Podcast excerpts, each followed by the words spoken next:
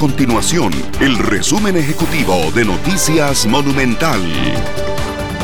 Hola, mi nombre es Fernanda Romero y estas son las informaciones más importantes del día en Noticias Monumental. Los sindicatos del sector salud piden a la Comisión Nacional de Vacunación y Epidemiología del Ministerio de Salud agilizar el proceso de vacunación de la tercera dosis al personal de salud. Para el gremio es urgente que el país inicie con la colocación de las dosis de refuerzo a estos funcionarios, ya que a la fecha han fallecido 27 trabajadores del sector salud. Además, se registran desde el inicio de la pandemia más de 12.000 contagios.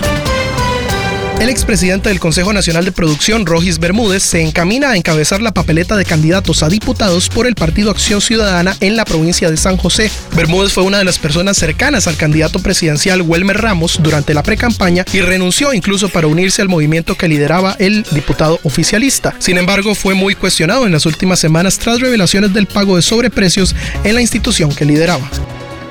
Estas y otras informaciones usted las puede encontrar en nuestro sitio web www.monumental.co.cr. Nuestro compromiso es mantener a Costa Rica informada.